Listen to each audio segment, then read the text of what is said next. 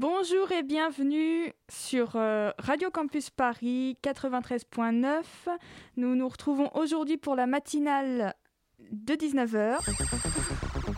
La matinale de 19h, le magazine de société de Radio Campus Paris. On y parle de sujets sérieux, de sujets moins sérieux, de ce qui se passe en Ile-de-France et de débats pas forcément consensuels. Tous les jours du lundi au jeudi sur le 93.9. Bonjour Elise, tu vas nous présenter l'édito, je te laisse la parole. Très bien, merci.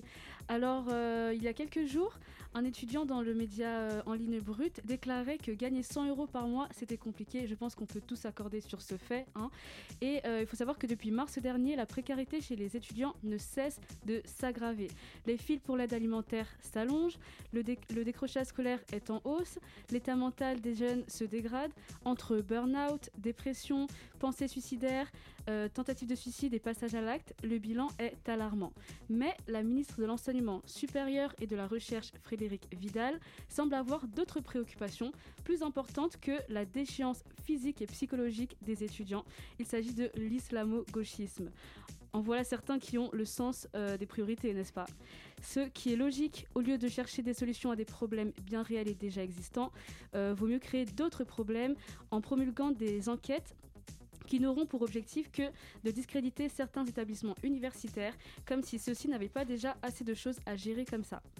Bien heureusement, pendant que certains s'activent à, euh, diviser l'opinion, d'autres tentent d'unir euh, la population en œuvrant pour la diversité dans de grandes institutions françaises telles que l'Opéra de Paris, afin que la France soit enfin représentée telle qu'elle est aujourd'hui.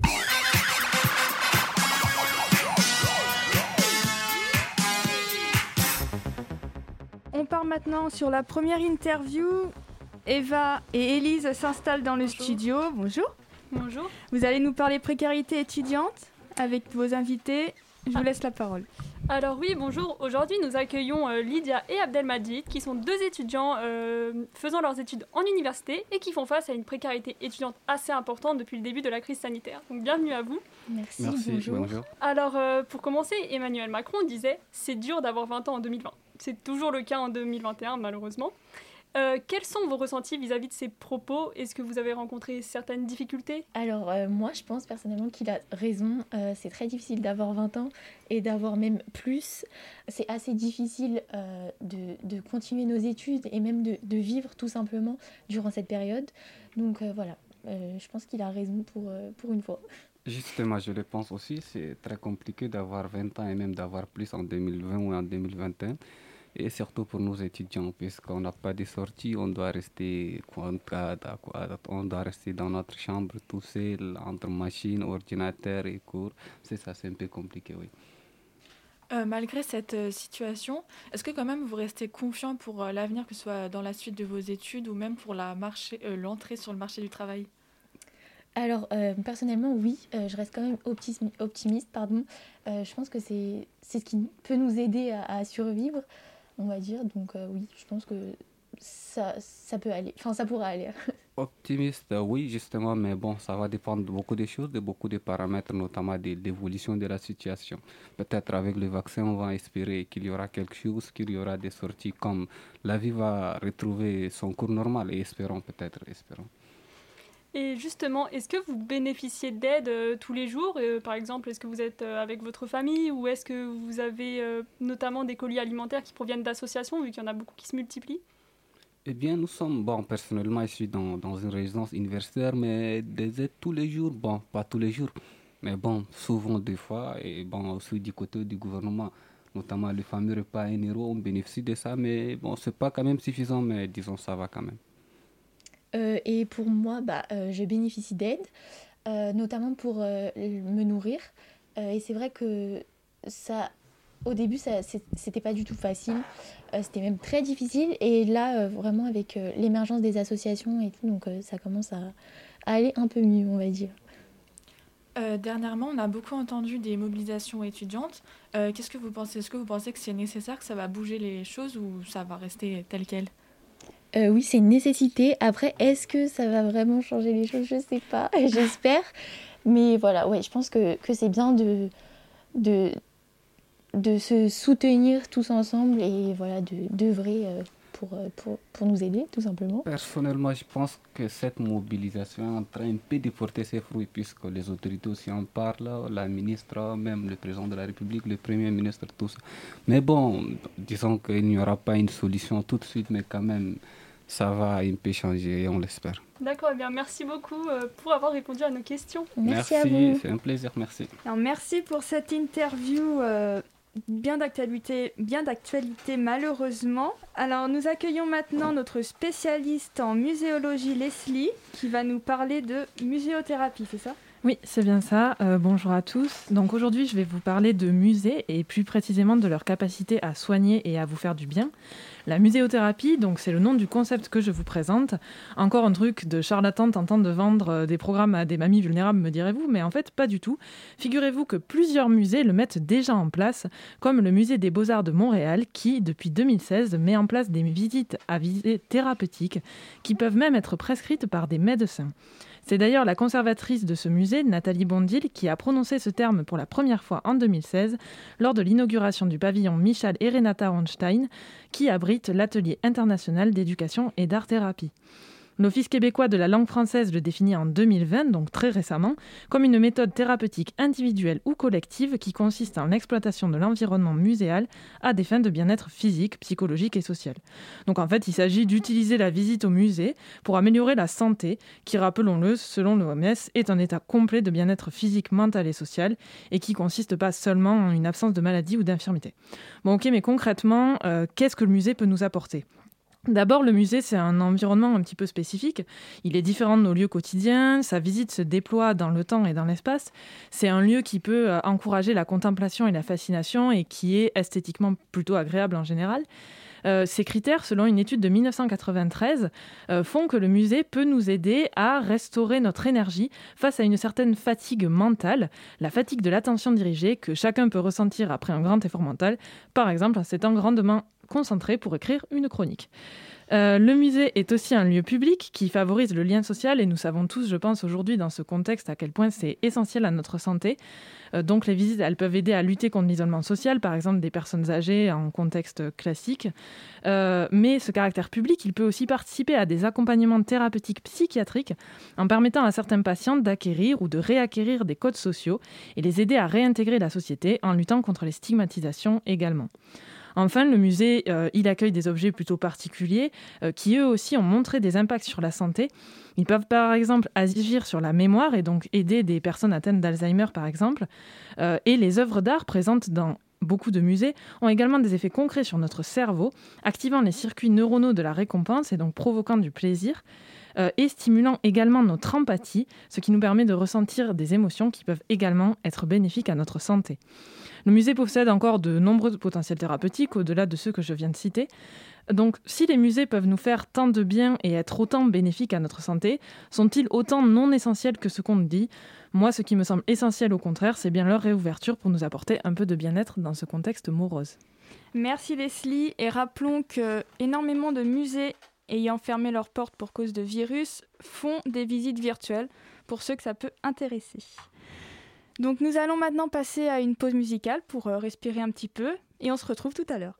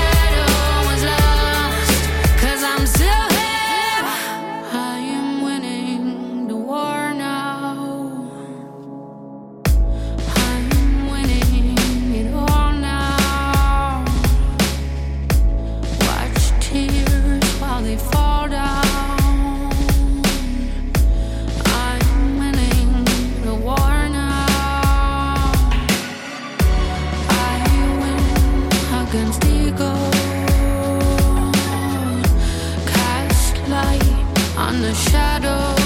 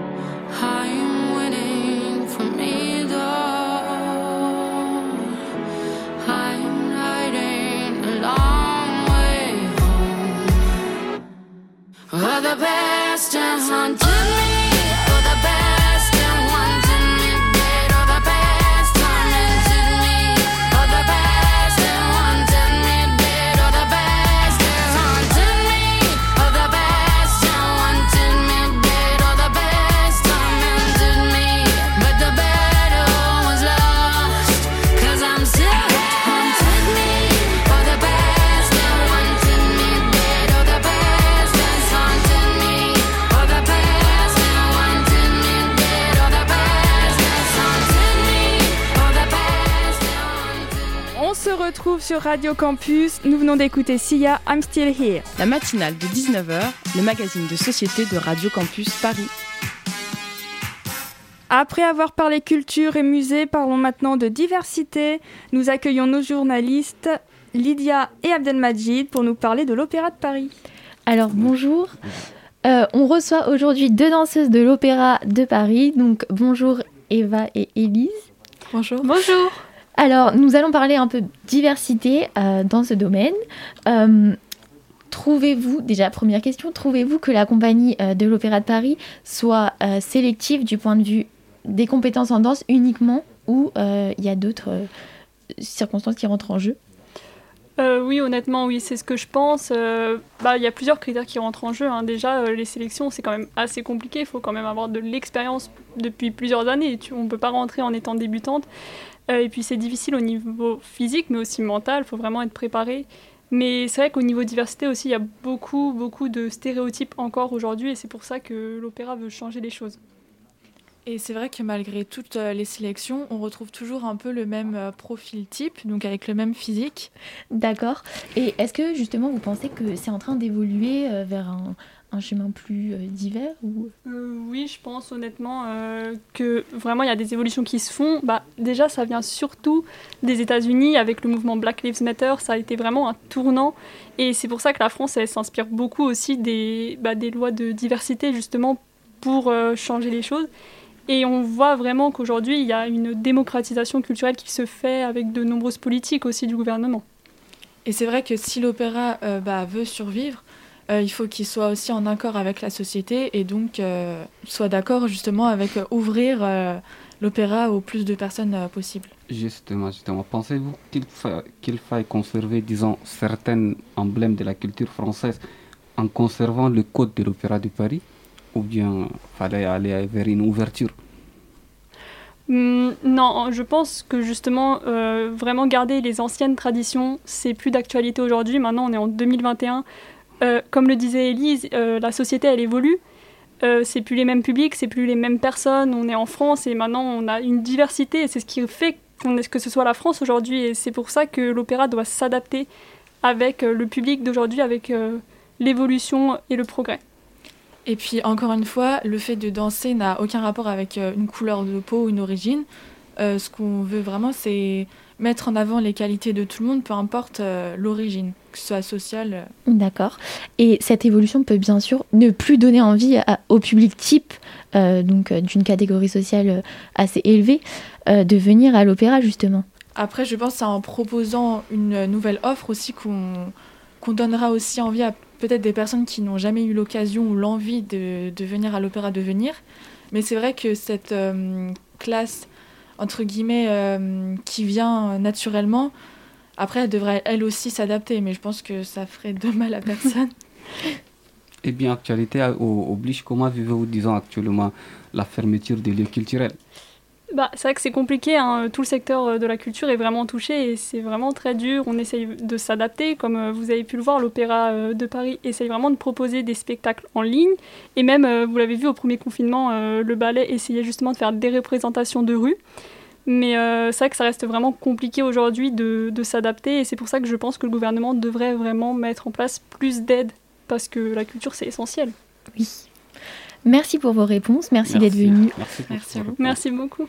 Merci à vous pour cette euh, interview. Nous passons maintenant à la dernière chronique de cette émission. Bonjour Faiza. Bonjour. Alors aujourd'hui tu vas nous parler de l'invasion de l'islamo-gauchisme. Bonne chance à toi. Merci. Chers islamo-gauchistes, séparatologues, islamistes, fondamentologues, terroristes, détraqueurs fantômes de la bien-pensance religieuse et démocratique, bonjour. Rencontrons-nous hier, aujourd'hui et demain, chose qu'on ne peut plus faire dorénavant ni dans les musées, ni dans les universités, ni nulle part ailleurs à vrai dire. Parlons bonbons et friandises sur le coin de la table, ou alors rions, euh, ou alors rions des étudiants presque morts, oui, morts de rire, lorsqu'ils ont appris que l'islamo-gauchisme gangrénait les universités. Alors l'islamo-gauchisme, d'après le Centre national de la recherche scientifique, n'est pas plus une réalité scientifique que la pseudo-prophétie face à face Le Pen-Macron en 2022. La mollesse de l'extrême droite et l'obsession d'Elon Musk auraient-elles eu raison du « nous sommes en guerre » Ah, pas sûr. Faudrait pas oublier le fameux bout de tissu qui dérange tant une hémicycle à bout de souffle qui court un dangereux marathon législatif après l'autre. Mais oui, rions et soyons heureux, on a enfin réaperçu, on Front Row, la première dame de la République où on ne peut plus rien dire. Il est vrai que l'allégorie pédophilo-sexiste violeur ne gangrène absolument pas la faveur consentante de la société. Ah, et surtout, chers objets, taisons-nous et ne parlons surtout pas trop, les hommes ne trouvent pas cela professionnel. Au pays du politiquement correct, soyons-le, mais pas trop, au risque de froisser l'opinion publico-réfractaire de certains. Bref, soyons prompts à la démocratie et mettons toute opinion citoyenne à la poubelle. Disons-le une bonne fois pour toutes, le Covid est mort, vive le Covid Merci Faiza et c'est avec ces belles paroles que nous terminons cette émission. Nous espérons vous revoir très prochainement sur les ondes de Radio Campus Paris 93.9.